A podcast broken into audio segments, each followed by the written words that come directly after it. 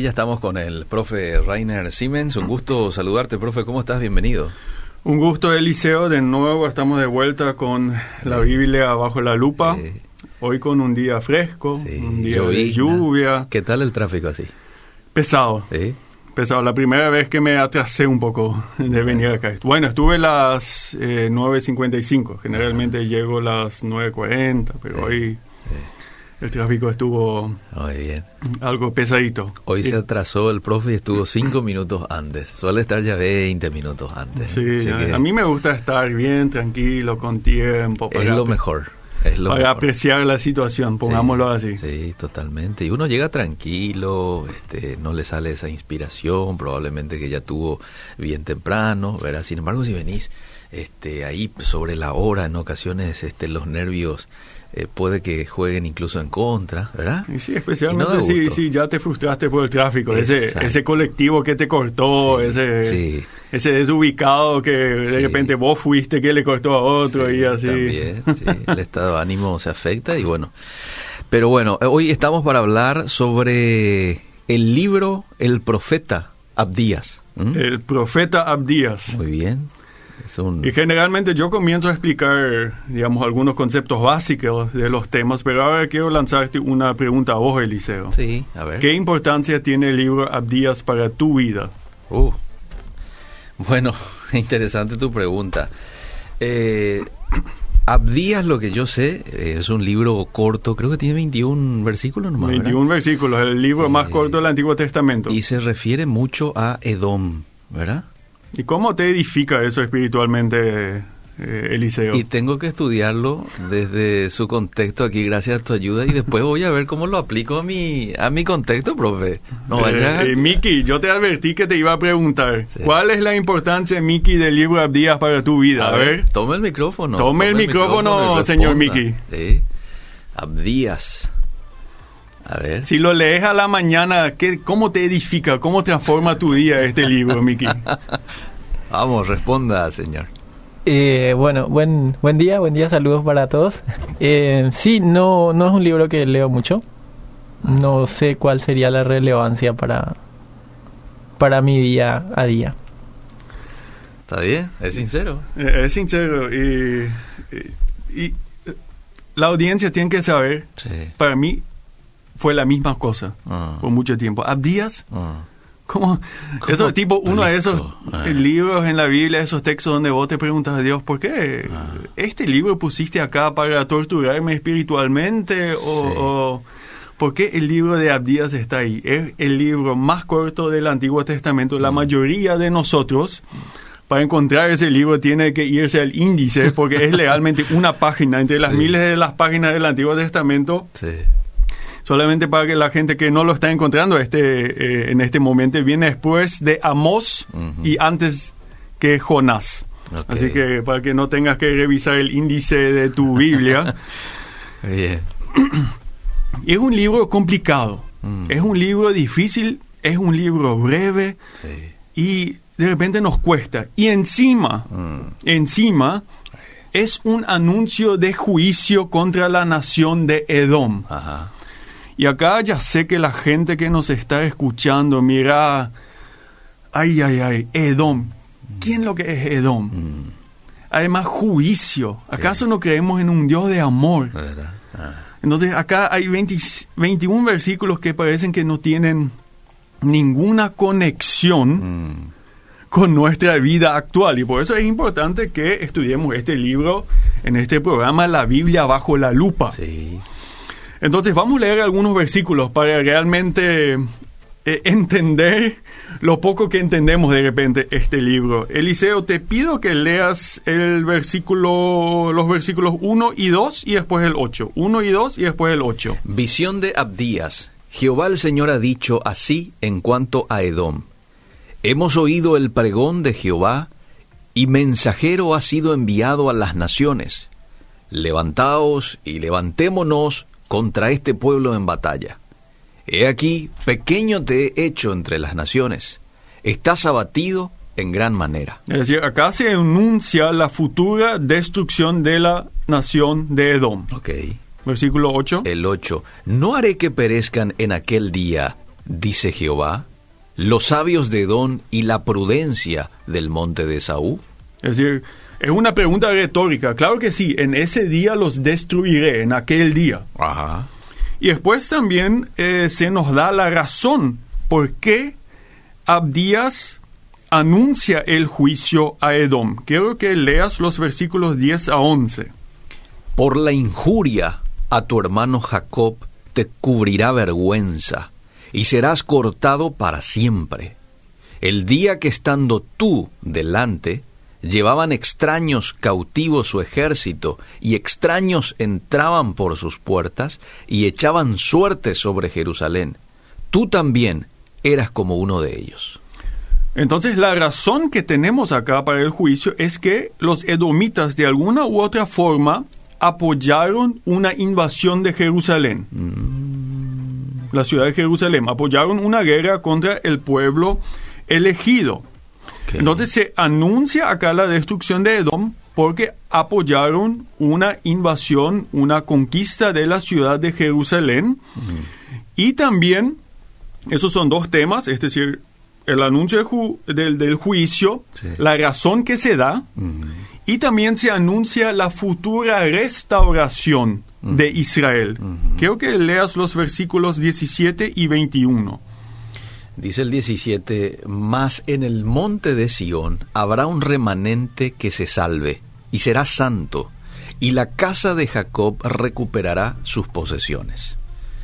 Y el otro 20, 21, el último. y subirán salvadores al monte de Sión para juzgar al monte de Esaú, y el reino será de Jehová. Entonces acá, al final, del, de- y con estos versículos que Eliseo acá leyó, básicamente leímos el 50% del libro, acá se anuncia, digamos, la futura restauración de Israel. Ok.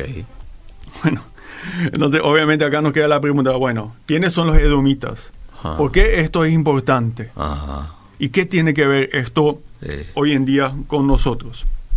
Solamente para que sepamos quiénes fueron los edomitas. Ah, Porque habla acá de Esaú y Jacob. sí. Los edomitas fueron los descendientes de Esaú. Y los israelitas fueron los descendientes de Jacob. Es decir, si la gente que se recuerda de las historias bíblicas, Isaac era el hijo de Abraham. Sí.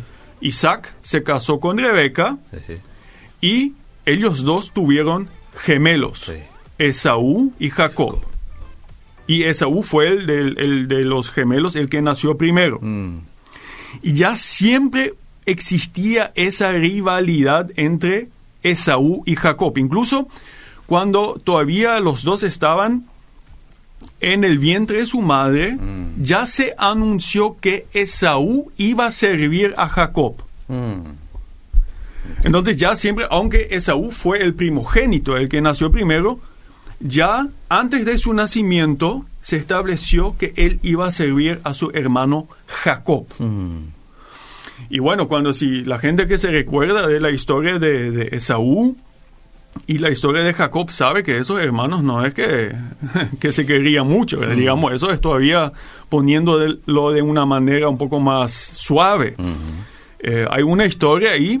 eh, Esaú era un cazador y vuelve así muerto de hambre de su casa y justamente Jacob ya preparó una guisada de lentejas. Entonces Esaú, lleno de hambre, y dice, pasame algo de tu, de tu guiso. Sí. Y Jacob, astuto, como, como siempre, le dice, sí, te voy a dar, pero Sí. si me das el derecho de ser primogénito. Mm. Y Esaú vendió el derecho de su primogenitura Mm. y le odiaba a Jacob. Y más adelante, no solamente Jacob se quedó con el derecho de ser primogénito, aunque él nació después de Esaú, sino también se quedó con la bendición de su padre Isaac. No sé si la gente se recuerda de esa historia. Isaac, ya súper viejo, súper ciego, el pobre tipo no, no sabía mucho, no, no veía mucho, pero Rebeca tenía su hijo favorito, Jacob. Mm. Y a Rebeca no le gustaba tanto eso. Entonces Isaac le dijo a Esaú, yo quiero darte mi bendición, tráeme algo de, de lo que vos cazás generalmente. Y Rebeca escuchó eso y sabes que Jacob, él, ya- él le quiere dar la bendición a, a, a Esaú. Entonces le disfrazó como si fuera Esaú y le mandó adentro. Y bueno, al final Isaac le dio su bendición a Jacob. Jacob. Y bueno, Por confusión. por confusión. Mm. Porque también la madre ahí eh, tuvo mucho que ver. Es decir, ahí vemos unas dinámicas familiares bien destruidas.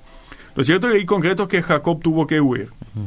Entonces, ya desde los inicios hubo una fuerte rivalidad entre Jacob y Esaú. Y esa rivalidad se transformó en la rivalidad entre estos dos pueblos, los edomitas, descendientes de Esaú, y los israelitas, los descendientes de Jacob. Incluso estos pueblos fueron vecinos, vivían lado a lado.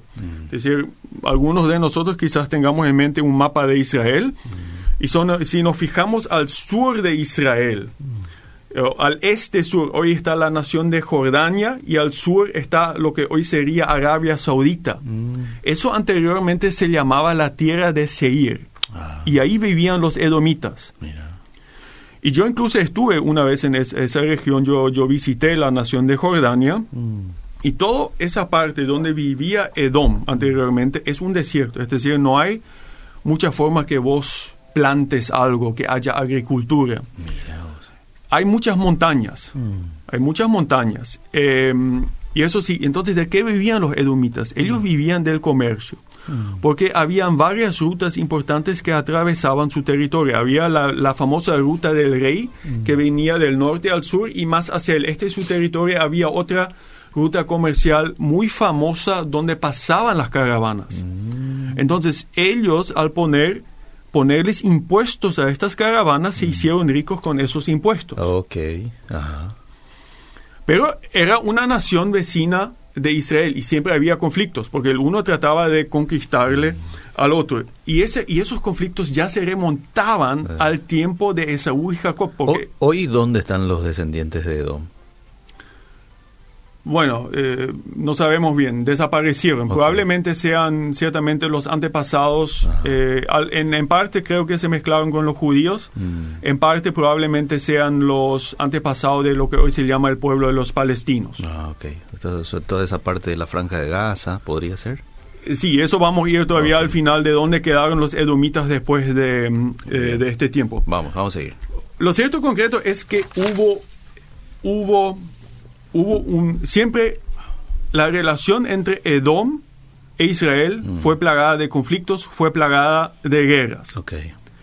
Y una de estos tantos conflictos, y uno de estos tantos conflictos es el trasfondo Mm. del libro de Abdías. Pero es un poco difícil decidir cuál de los muchos conflictos es el trasfondo. Quiero que me leas nuevamente el versículo 11. El 11 dice, el día que estando tú delante, llevaban extraños cautivos su ejército y extraños entraban por sus puertas y echaban suertes sobre Jerusalén, tú también eras como uno de ellos.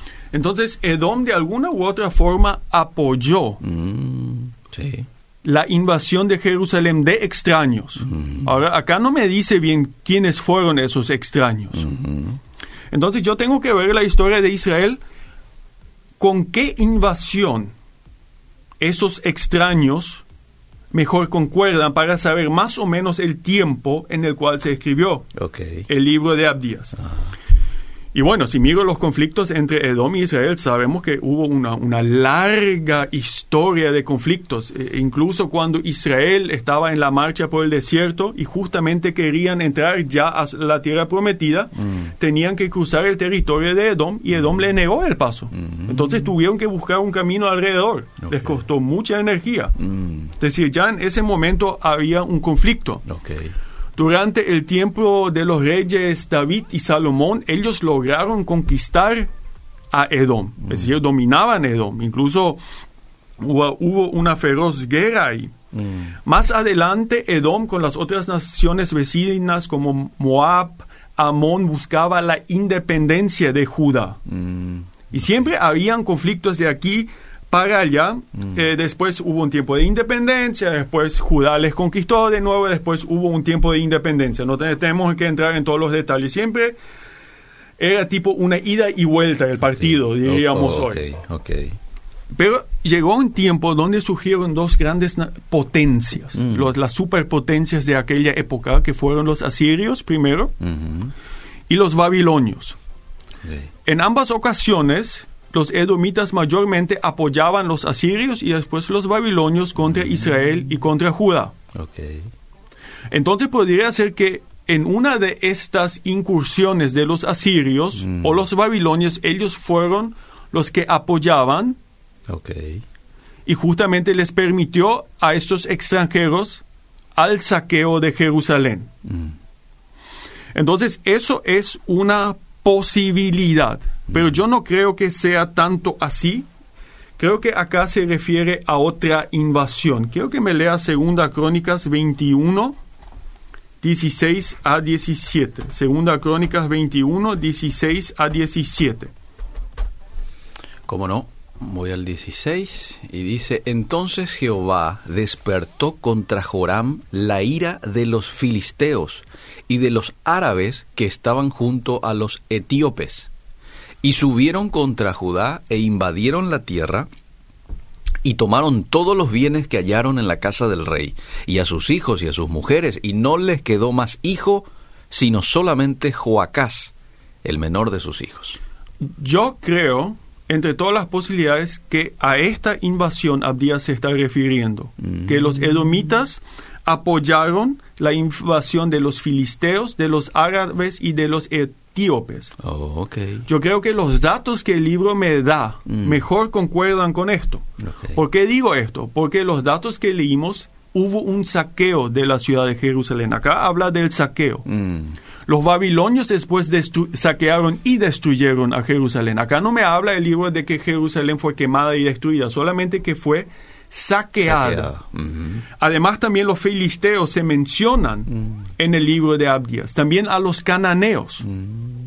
Entonces, yo creo que esto ocurrió en el año más o menos 850. Ok. La destrucción de Jerusalén por los babilonios ocurrió en el año 586, es decir, unos 300 años más tarde. Ok. En ese momento los filisteos y cananeos dejaron de existir, es decir, porque fueron absorbidos al pueblo judío. Entonces, la mejor opción que yo veo, y esto es algo hipotético, es esta invasión de la cual nos habla el libro de Crónicas, capi- segunda- segundo libro de Crónicas, capítulo 21, con el rey Joram, y acá hablamos más o menos del año 850. Entonces, la situación sería la siguiente. Mm, Los filisteos, los árabes y los etíopes invaden a Jerusalén y ellos reciben el apoyo de Edom. Y obviamente Edom se lucra de eso, porque generalmente lo que hacían los edomitas es comprar y vender esclavos. Por ejemplo, un- llevas una parte de la población de Jerusalén y la vendes como esclavos. ¿Y quiénes eran los compradores y vendedores? Muchas veces los edomitas. Porque ellos eran los comerciantes, digamos, De esa época. Entonces, eso es probablemente la situación. Muy bien. Enfatizo en probable. Mm. Yo no digo esto a ciencia cierta. Claro, claro. Es lo que a mí más me suena. Entonces, esto sería el trasfondo. Lo cierto concreto es que fue uno de los tantos conflictos. Muy bien. Uno de los tantos conflictos. Entonces, ahora sabemos más o menos, bueno, cuál es la, el trasfondo Ujú. De todo esto. Sí. Es uno de los grandes conflictos y en uno de estos conflictos yo creo que fue el, el- más o menos en el año 850. Muy bien. El profeta Abdías se levanta y denuncia el apoyo que Edom le brindó a unos de a, a estos Invasores, ejércitos invasores. Ajá. Eso es el, el- el tema eh, de trasfondo. Y un segundo dato. Esto, el libro de Ab- Abdías, los teólogos Sí. lo, tenemos un, un- un término específico para esto. Esto es una profecía contra una nación extranjera. Si ustedes leen los profetas, van a ver muchas profecías contra naciones extranjeras, como los babilonios, los egipcios, los moabitas, Moabitas, sí. eh, etcétera. Ujú. Y mucha gente se pregunta, pero bueno, ¿cómo me, me edifica esto espiritualmente que un profeta del Antiguo Testamento le anuncie el juicio a una nación que ni hoy existe? Mm. Más, ¿cómo, ¿cuál es la importancia de esto? Primero, y esto creo que es una importancia muy, pero que muy fundamental. Y la gente que me, que me está escuchando, quiero que ustedes anoten esto en sus Biblias, lo subrayen. Dios en las profecías contra naciones vecinas se revela como el Dios soberano de todas las naciones. Es decir, Dios no es solamente el Dios privado de Israel, sino Él es el juez del mundo de todas las naciones. Por lo tanto, Dios juzga los actos atroces, los crímenes de todas las naciones. Mm, muy bien. Y ustedes piensan, bueno, bueno, esto es Antiguo Testamento. No, no, esto también es Nuevo Testamento. Okay. Fijémonos en el libro de Apocalipsis. Ahí Jesús, obviamente es una imagen, viene sobre un caballo con la espada lleno de sangre. Él es el general del ejército de Dios. ¿Y qué hace? Se juzgan las, las obras falsas de las naciones. Muy bien. Entonces, esto es un, un, una parte muy importante de todo el mensaje bíblico. Que Dios juzga la criminalidad, la corrupción, los actos genocidas, los crímenes de guerra de todas las naciones. Okay. Y vos te preguntas, bueno, ¿a qué, qué, me sirve eso hoy en día? Porque obviamente queremos, eh, queremos que eso se aplique a, a nuestra situación. Bueno, quizás ahora mismo, en este momento, en Paraguay, no vivimos quizás bajo una persecución, pero debemos imaginarnos para el tiempo del pueblo de Dios. Mm.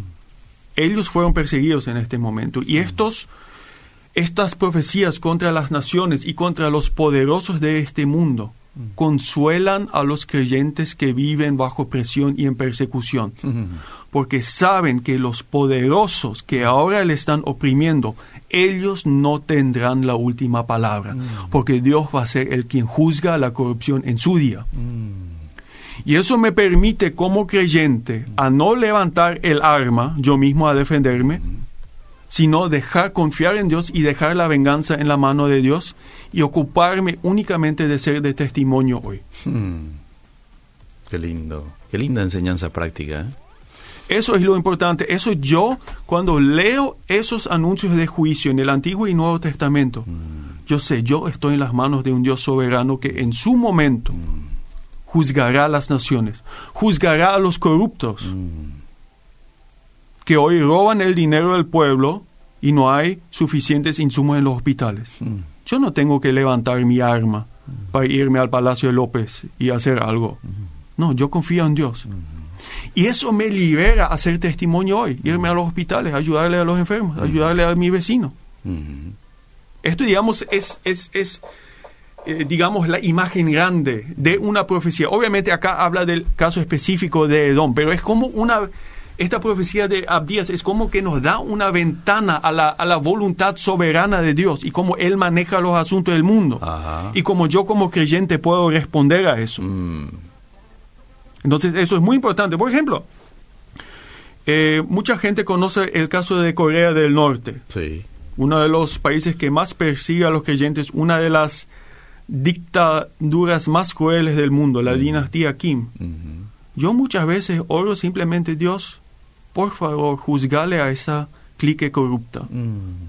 como vos has juzgado a los edomitas y a las otras naciones. Juzgale. Es- porque eso es el trabajo, eso es lo que Dios va a hacer. sí. Eso es muchas veces mi oración. Ah. Liberarle a estos creyentes que están en un campo de concentración juzgando a esa familia corrupta que les oprime. Ah. Eso es una oración cristiana. Sí. Y eso un, un- un profeta como Abdías eh, nos lo enseña.